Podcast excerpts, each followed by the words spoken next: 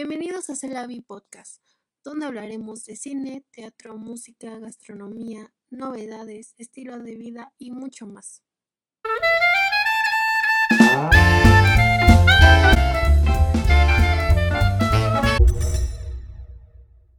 Hola a todos, bienvenidos a Celavi. Hoy tenemos un invitado muy especial que es el doctor Gerardo Guerrero Nava, especialista en tanatología. Pues nos podría comentar qué hace, de su trayectoria y eso. Bien, este, pues como bien dijiste ya, mi nombre es Gerardo Guerrero Nava, soy, originalmente soy médico cirujano general, me desempeñé durante muchos años en el medio industrial, primero en el área médica, luego en el área de recursos humanos, terminé en una gerencia de seguridad y higiene industrial. Producto de todo esto, pues hice una, desarrollé una serie de habilidades como la capacitación de ser un instructor habilitado, tener conocimientos específicos de seguridad, prevención, protección civil, residuos peligrosos, etcétera. Todo lo que es la rama industrial. Dentro de ese tiempo, hace como aproximadamente unos 20, 24 años, estando como empleado, decidí tomar una especialidad en México, que fue la maestría internacional en desarrollo humano neurolingüístico, con especialidad en terapia, que básicamente es terapia gestal. Terminado esto, obtuve la certificación internacional, me dediqué a dar terapia, a seguir dando cursos ya por mi cuenta.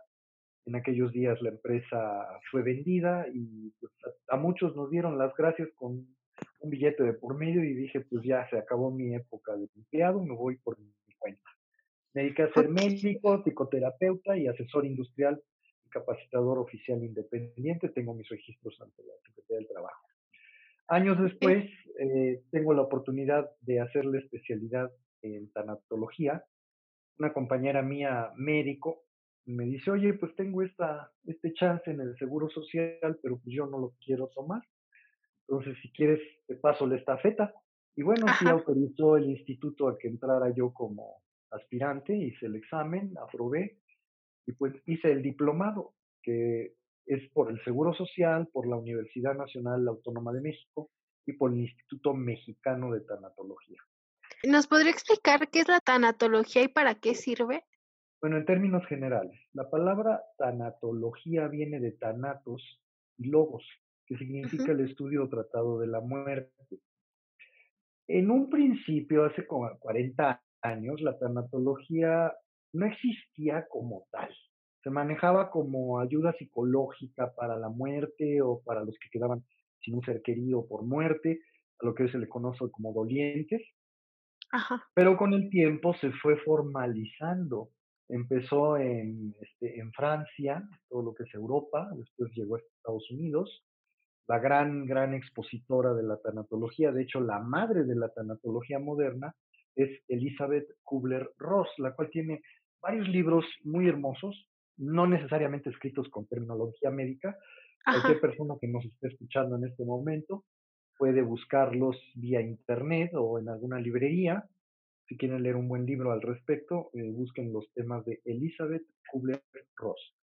Y en ese orden, también la, la tanatología hoy por hoy se evoluciona no solamente a la muerte de un ser, sino o a la muerte misma, ¿no? De una persona sino también a todo tipo de pérdidas. Eh, la pérdida de una pareja, la ruptura de un noviazgo, la pérdida de un objeto material muy querido o la pérdida de un, este, un trabajo, por ejemplo, o hasta de un animalito. Hay gente que con sus animalitos tiene un gran vínculo de cariño y la pérdida de ellos, por muerte, accidente, lo que sea, les genera un proceso de duelo. Ya que he dicho esto, entonces como enfoque principal, la tanatología se encamina al manejo del proceso de duelo. ¿Y por qué se llama proceso? Porque tiene un tiempo, porque tiene una forma y porque tiene un periodo por etapas. Entonces, todo esto hace que la tanatología sea una ciencia multidisciplinaria, en donde entra la medicina, el trabajo social, la enfermería, la la psicoterapia, de todo tipo, de toda corriente, y los tanatólogos, los que somos formados como tanatólogos. Desgraciadamente, en mi experiencia personal y en mi opinión personal, Ajá, existen muchas escuelas, y me refiero a universidades, escuelas privadas y pequeños institutos que dan cursos de tanatología, ajá. pero yo a estos los etiqueto como escuelas patito. ¿Por qué? Porque te pueden dar una muy buena teoría, pero si no vas a practicar directamente con un paciente, con un doliente, o sea, hay la parte clínica. ¿Cómo vas a dar terapia? ¿Cómo vas a apoyar a alguien si no tienes esa experiencia práctica? Sí, claro. además con gente profesional, ¿no? Yo conozco mucha gente que no sabe que yo soy tanatólogo, y de repente hablan, no, es que yo soy tanatólogo y soy tanatólogo. Ajá. Oye, ¿y dónde estudiaste? No, pues que en tal escuela, ¿y dónde en México? ¿Y cuánto tiempo este, duró esto? No, tres meses. Imagínate una carrera que nos lleva dos años de Sí, especialidad, dos años, alguien lo, en tres meses, por favor, es absurdo. Por más que utilicen aprendizaje acelerado y lo demás, a la hora que se enfrentan a un paciente con duelo o a un moribundo, no saben qué hacer. Entonces, aguas con las gentes patito. sí, Así hay que como en tener mucho cuidado. plásticos y demás, si te vas a hacer una cirugía, si te vas a hacer un tatuaje, asegúrate que la persona esté certificada porque si no, este, te pones en riesgo, ¿eh? Como un aviso este, para todos aquellos que nos escuchan. Ahora, desde Sí, el punto de vista también de la tanatología, existe una rama que es la hermana de la tanatología. ajá. Se llama consejería, acompañamiento y consejería. ¿Y qué es esto? Es un servicio que guía a los individuos que están viviendo un proceso de duelo. Acuérdense que la palabra duelo significa pérdida. Un duelo hacia un mejor entendimiento aceptación y resolución de su pérdida. Esto lo hace sí, mediante entrevistas que tienden a alcanzar la congruencia necesaria en el sentir, en el pensar, en el decir y el actuar de la persona que está viviendo la pérdida, de tal manera que se le pueda acompañar, conducir a resolver en una forma positiva sus pérdidas.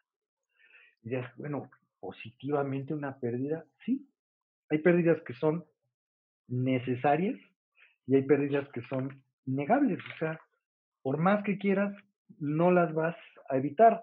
Por ejemplo, ustedes como jóvenes o los jóvenes que nos están escuchando, algún día, algún día tendrán que acompañar a sus abuelos a dejarlos en el panteón o a llevarlos al horno, es crematorio. que yo creo que la vida está llena de pérdidas, ¿no? Incluso, em, con cada vez que sales de de un colegio, ¿no? O un cambio de casa, Ándale, o ándale, o eso las es mujeres cuando las mujeres cuando tienen un hijo, ¿no? Por eso yo creo que luego se deprimen. La depresión posparto, yo no lo entendía hasta que empecé a investigar un poquito más y dije: "Sí, claro, pues to todo el tiempo estamos perdiendo algo". quisiera eh, mencionar de manera así breve Ajá, qué requisitos se requiere para, para ser un tanatólogo. sí, para trabajar con tanatología. Ahí les va. En primer lugar, haber vivido confrontación con tu propia muerte, porque la muerte es la pérdida más importante y la más difícil y definitiva de manejar, nuestra propia muerte. O sea, el día que tú habrás de morir. Tienes que aprender a confrontarte con eso, haber vivido eso. Dos, una comprensión amplia del proceso de duelo, que es lo que inmediatamente después eh, comentando. Tres, que tengas capacidad de empatía. ¿Qué tal que eres una persona muy preparada en el ámbito profesional de la tanatología, pero no tienes don de gentes? O sea, eres una persona que en cuanto empiezas a hablar o te paras frente a alguien, no hombre, eso y un limón agrio es exactamente lo mismo. Entonces, no hay empatía, ¿no? Es como cuando conoces un chavo, una chava y que dices, híjole, no sé, tiene un qué sé yo, que no sé qué, pero qué gorda me cae. Sí, Bueno, ni es con sal de uvas, ¿eh? Es que debes de encontrar a alguien que te dé confianza, ¿no? No, sobre todo para que tú le cuentes cómo te sientes, ¿no? Yo creo que no a cualquier persona le puedes No, contar no cualquiera. Igualmente en la cómo te psicología es. sientes. Ajá, Sin embargo, esto, esto no depende, Jesse, no depende del paciente, depende de la persona que está dando el servicio. Ahora, ¿qué, qué diríamos ah, adicional a esta capacidad de empatía? Pues un tanatólogo por lo menos debe de tener mínimo, mínimo un muy buen curso de manejo de comunicación y relaciones interpersonales. Yo iría más allá. Yo le exigiría a un tanatólogo que tuviera por lo menos la especialidad desarrollada en comunicación.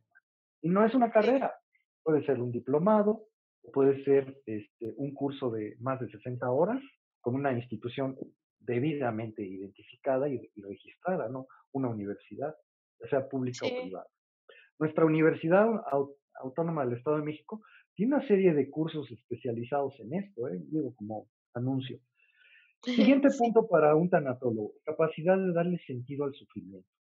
O sea, tienes que saber ayudar a la persona a que pueda entender, y fíjate lo que estoy diciendo, entender el proceso que está viviendo es parte de su naturaleza y que puede llegar a vivirlo, que puede decidir cómo vivirlo. O sea, no te puedo evitar la muerte, no te puedo evitar la pérdida, pero te puedo ayudar a que lo vivas de mejor manera. Y eso es una gran capacidad de poder hacer, poder hacer mediante técnicas, técnicas psicológicas, lo que se llama en programación neurolingüística un reencuadre.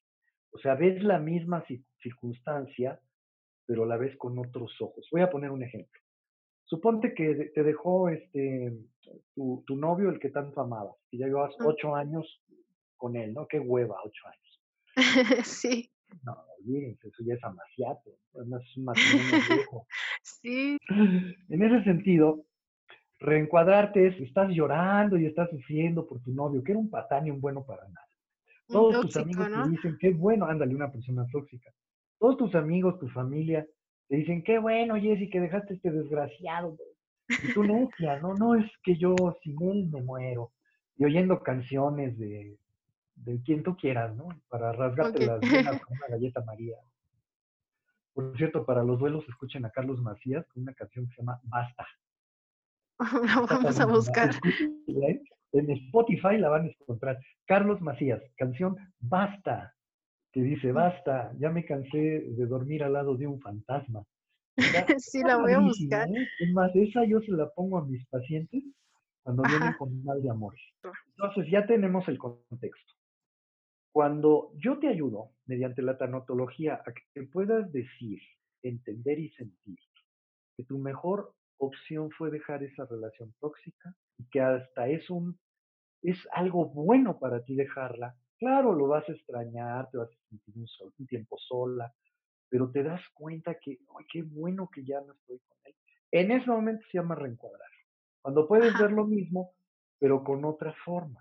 Ya desde otra perspectiva, ¿no? Desde otra perspectiva. Yo, yo eso le llamaría viendo el lado positivo, ¿no? Viendo el lado positivo de las cosas. En aquella ocasión, voy a hablar un poquito de la historia de, Jesús. En aquella ocasión los fariseos que nada más andaban buscando a ver a qué hora lo hacían caer en una trampa para acusarlo de lo que fuera, porque su intención era quererlo matar, solamente hacerle daño, querían matarlo. Tenían tanto miedo de él. Desgraciadamente los fariseos fueron los más que testificaron la maravilla de este ser humano que se convirtió en, Dios, para aquellos que tienen creencia.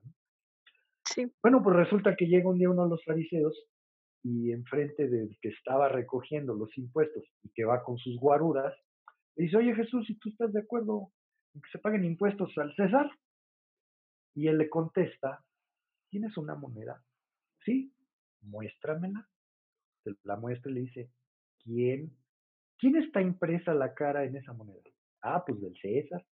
¿Y de quién es el gobierno y los impuestos? Pues para el César. Bueno, pues darle al César lo que es del César y a Dios lo que es de Dios. Y pues se les acabó el argumento. Eso fue un reencuadre. La misma circunstancia vista desde otra perspectiva. Ahora, utilicemos el lenguaje del vulgo, digo sin ser groseros, mal hablados, utilicemos el, el, lenguaje del vulgo para entender esto del reencuadre. Es cuando te voltean la tortilla. Entonces dices, ay, güey, ahora sí ya entendí. Si es cierto, no había pensado en esto. Bueno, todo esto es la capacidad de empatía que debe tener el tanatólogo, la capacidad de darle sentido al sufrimiento y la capacidad de tolerar el contacto cercano con una persona que está muriendo. O sea, imagínense estar con una persona en su cuarto, ahí al lado de, de su cama, o en el hospital, cuando está muriendo y a lo mejor le tomaste la mano, estás oliendo la muerte, estás sintiendo la muerte. Debes de tener capacidad de tolerar eso. ¿no? Sí, sobre todo porque los familiares a veces no están listos, ¿no? Para dejar ir a una persona. Eh, eh, bien dices, no estamos preparados. Nadie está preparado para eso. Precisamente la tanatología es lo que hace, te prepara para eso y también prepara al que está muriendo. Pero qué tal que Jesse se avienta el curso de tanatología y ahí va bien valiente a la casa de un moribundo.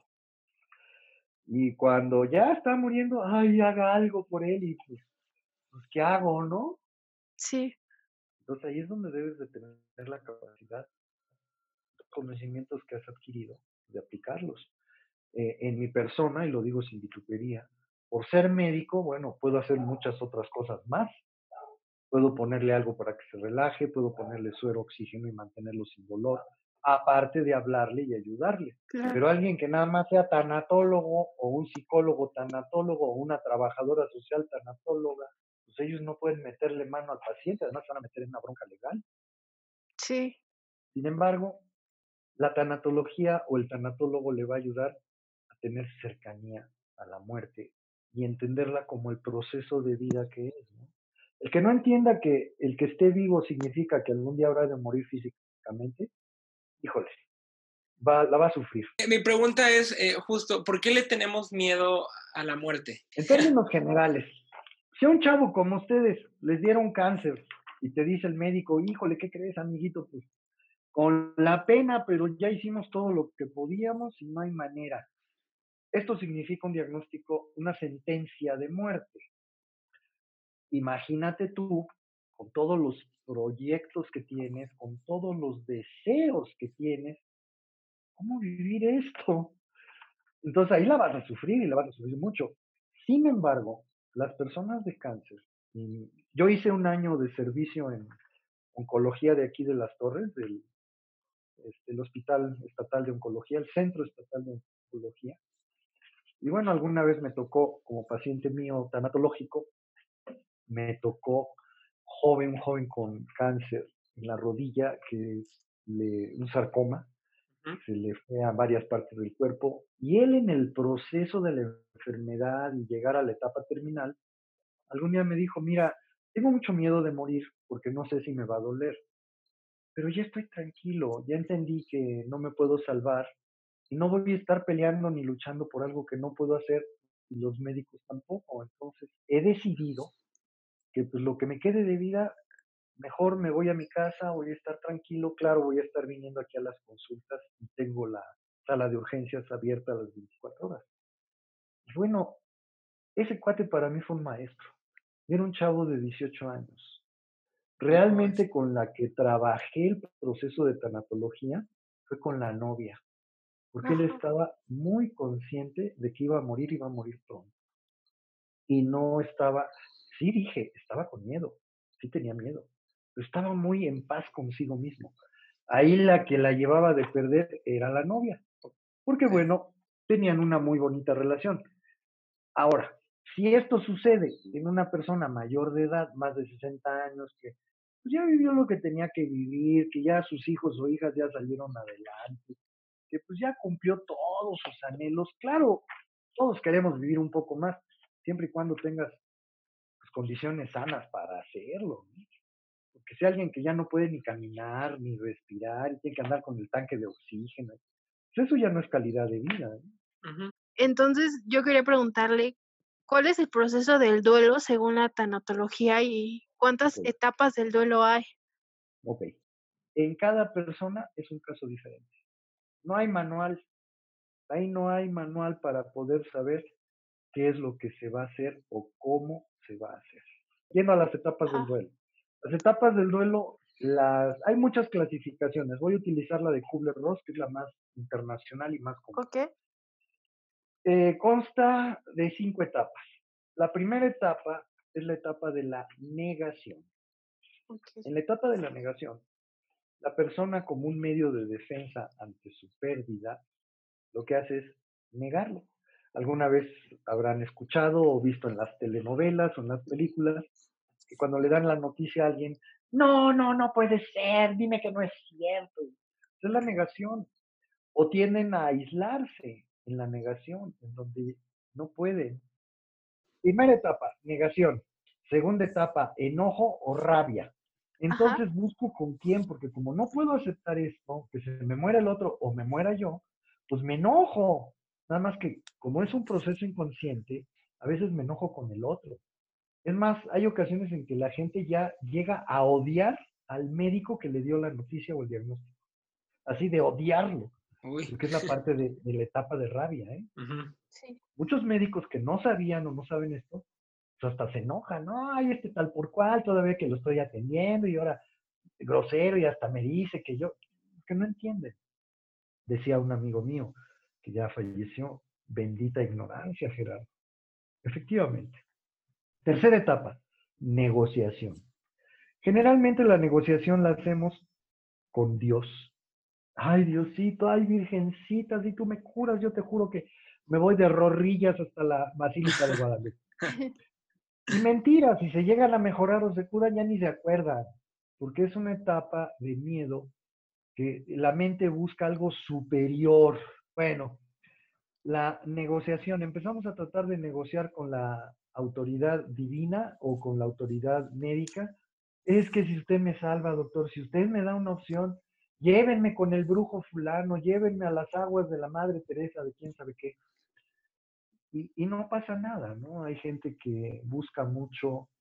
Yo tengo más de 20 años de ser tanatólogo y les juro que no tengo en mi experiencia un solo paciente que se haya salvado con las cápsulas de víbora, con la víbora de cascabel, con el alacrán azul, con los remedios este, mágicos. milagrosos. Sí, Mila, les juro que no conozco un solo paciente, y tengo 20 años en esto, que se haya curado con eso. Es un paliativo para la mente. Entonces, la tanatología a veces hasta nos ayuda. Claro, no está prohibido que busques opciones, ¿eh? No está prohibido. Es más, es recomendable. Nada más que no te apegues a ello. Trata de, bueno, voy a probar esto, pero no voy a hacer que, ay, si ya con esto me voy a salvar. No. Si llegara a ser el caso, ojalá, ojalá alguien un día cure con eso. Y si no, pues bueno, por lo menos tuvo la esperanza. Siguiente etapa, la depresión. Como ya empiezo a entender que ahora sí me cargó el payaso, que ya no tengo para dónde, ¿qué va a pasar? me pongo en la depre, pero en la depre de adeveras, no en la que hablan los chavos. La depre de la que hablan los chavos son situaciones luego, eh, lo voy a decir en términos este, del vulgo, se andan ahogando en un vaso de agua. Es que me dejó fulana, dice Bruno. Oye, mijo, ¿cuántas mujeres conoces de tu edad? Así como cuántas. A ver, Bruno, ¿cómo cuántas conoces de tu edad? Uh, demasiadas. No sea presumido, díganos un número. Ah, sí, de ajá, 40. Bueno, tú crees, suponte que estás en esa situación, ¿no? De la depre, de que se fue mi amorcito y me dejó por el otro. Bueno, entonces yo te pregunto, ¿cuántas de las 40 que conoces están, son mejor persona que esta? ¿O están más atractivas que esta? ¿O en una de esas una te quiere más que esta? ¿Qué contestarías? Este. ¿Habrá alguna? Ajá. Pues, Gracias. Es, como, es como dicen, hay muchos peces en el agua. Digo, ¿por qué preocuparte por una sola, no? Claro, la cosa es que aprendas a entenderlo tú. sí. Y que te des cuenta que en una de esas te encuentras una pescadaza. Justo, bueno, eh, una otra pregunta que le iba a hacer, digo, ya había comentado que no había como forma de saber, pero hablando ya el duelo en el género, eh, en hombres y mujeres respondemos igual, porque, bueno, al menos en mi caso, muchas veces pasa que los hombres nos hacemos como muy machos, ¿no? Eh, no queremos que nos vean llorar, este, pero justo esa, es, mi, esa es mi pregunta, exacto. Ok, bueno, la respuesta es que no, hay diferencias. En primer lugar, la mujer es más sensible, es más inteligente emocionalmente hablando, y en la cultura de nuestro país, eh, la mujer es normal que llore, que exprese, que diga, que grite. Los hombres no. Se trata de que puedas llorar, de que puedas expresar también, Sin embargo, el, el varón por naturaleza procesa de manera más rápida y en menor tiempo las pérdidas.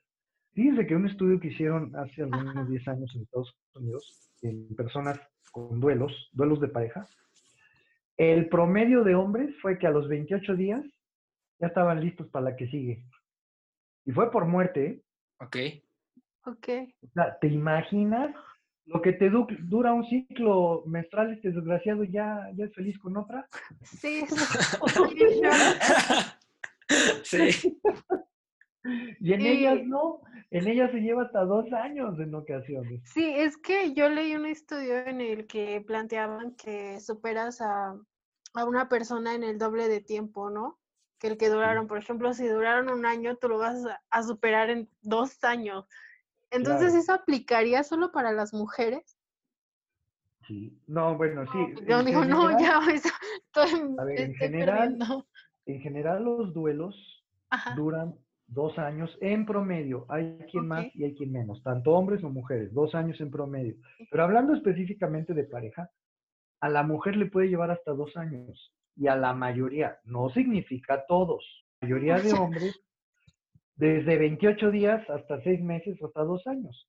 Yo recuerdo un paciente, uno de mis primeros pacientes de terapia, trabajaba yo de voluntario en la Cruz Roja Metepec, y un día me dice uno de mis compañeros médicos, porque yo no quise entrar al hospital, yo quise andar en ambulancias, como médico en ambulancia.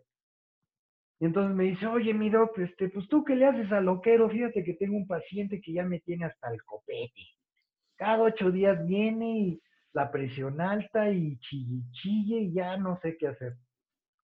Pues pobre, pobre doctor, porque qué ignorante, ¿no? Y qué falto de ética, diría yo. Entonces le dije, órale, échamelo. Entonces ya vino, vamos a ponerle un nombre al paciente, un nombre de supuesto, ¿no? Este, Luis. Entonces ya me presentaron a Luis, estaba yo de guardia, platiqué con él como una hora. Traía un tambache de recetas, estudios, radiografías. No, no. Y bueno, digo, bueno, ¿y cómo empezó todo esto, Luis? Es que hace dos años, doctor, yo me casé con una mujer, eh, vamos a ponerle otro nombre, Laura, ella tenía un hijo de un matrimonio anterior y yo tengo un hijo con ella. Me casé con ella y tuve un hijo. Entonces, ella enferma gravemente. La tengo que hospitalizar en México y durante seis meses diario iba a México, o sea, trabajaba, se iba a México, cruzaba un puente, bajaba al hospital y estaba con ella las horas de visita y en la noche se quedaba ella a veces en la sala de urgencia.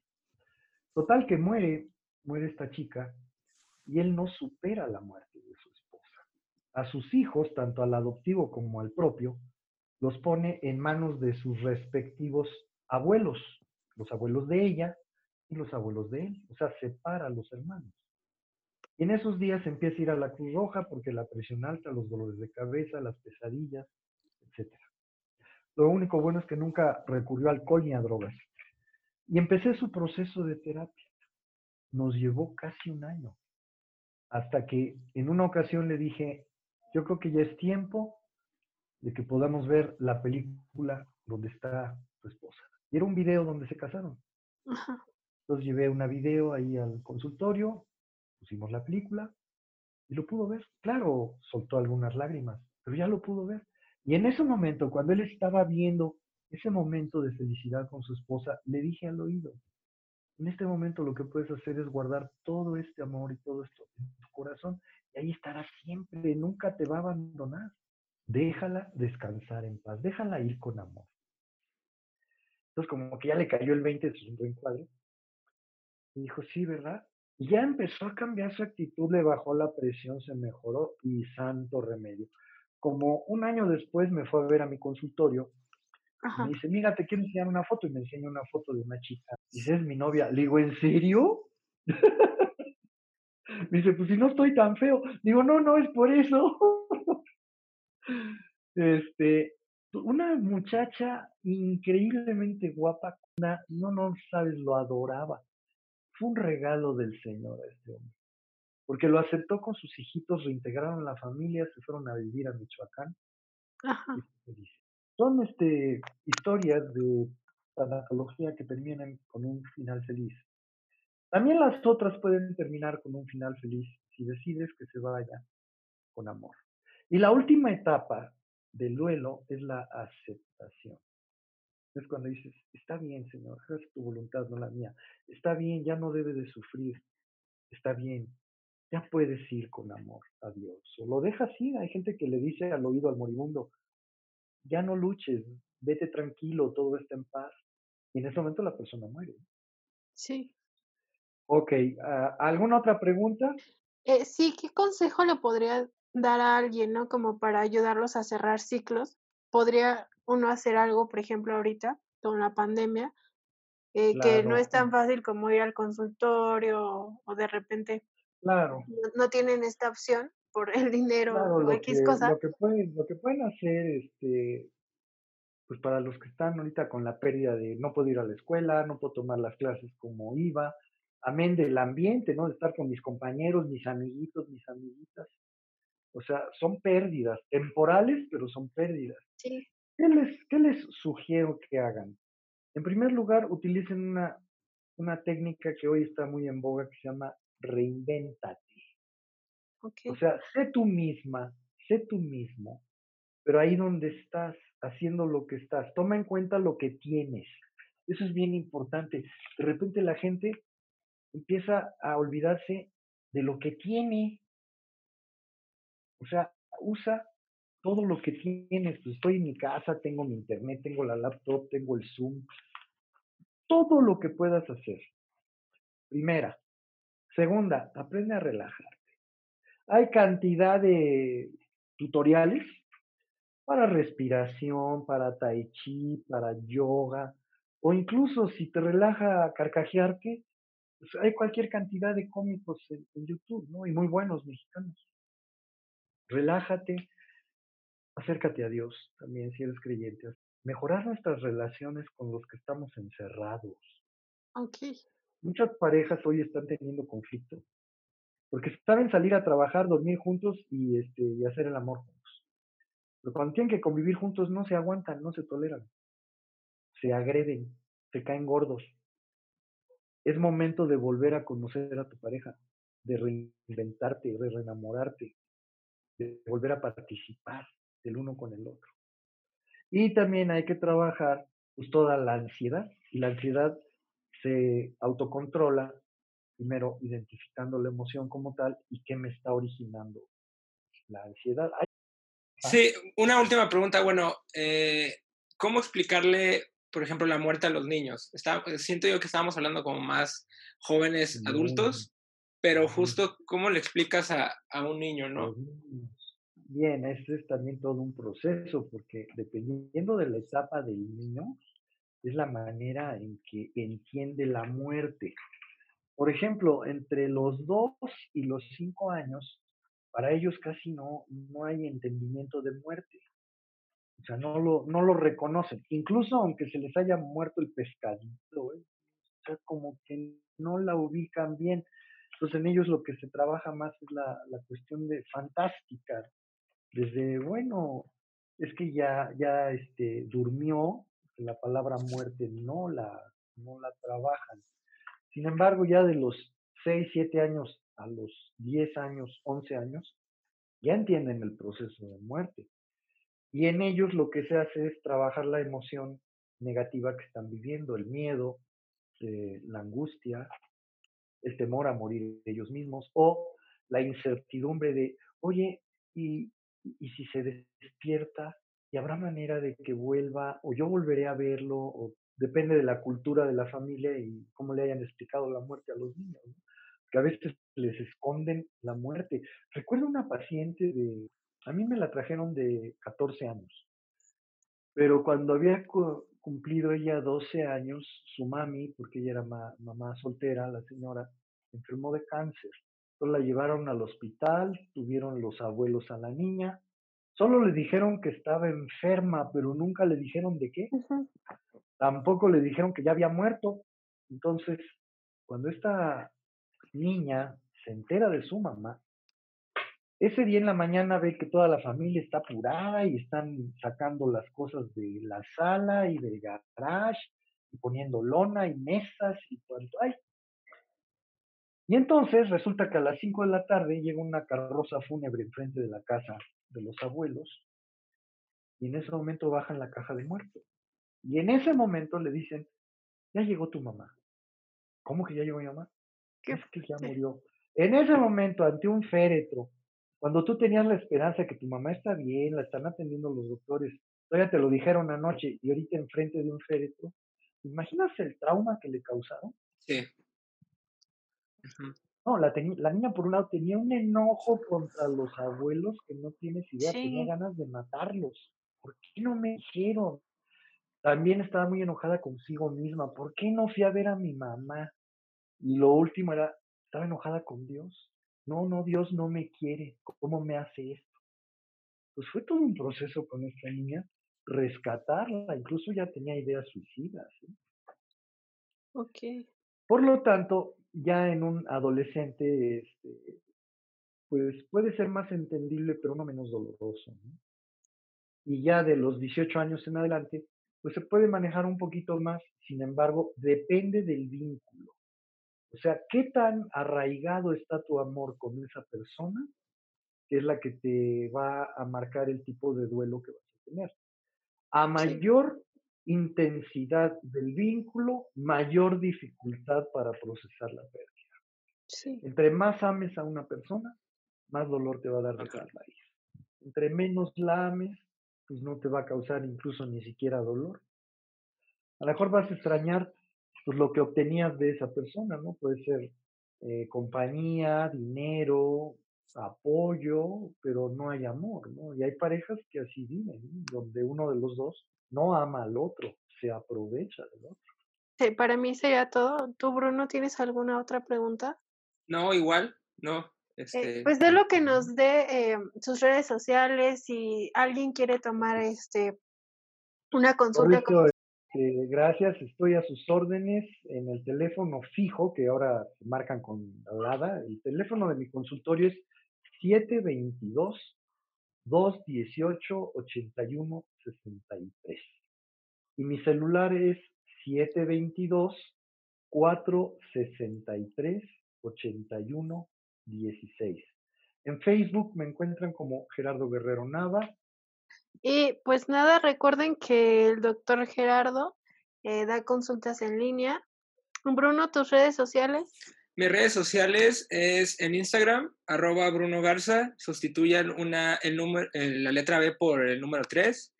Y en Twitter me pueden encontrar como arroba Garza Mejía y en Facebook como Bruno Garza Mejía.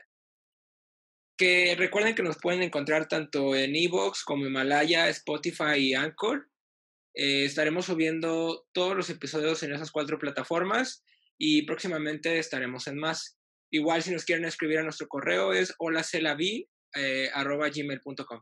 Eh, a mí me pueden encontrar como Jessica Ángel en, en Facebook, en Twitter e Instagram. Estoy como YesAM-21. Y pues cualquier duda respecto a tanatología o si quieren saber más, pues vamos a estar posteando eh, el contacto del doctor. Y muchas gracias por escucharnos. Bye. Bye.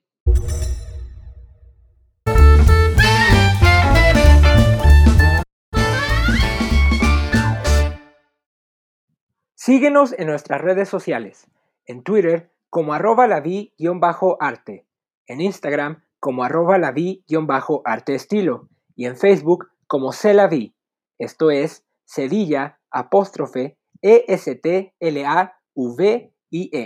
Recuerda que tendremos nuevos episodios cada miércoles y domingos. Gracias por escucharnos en Celavi Podcast.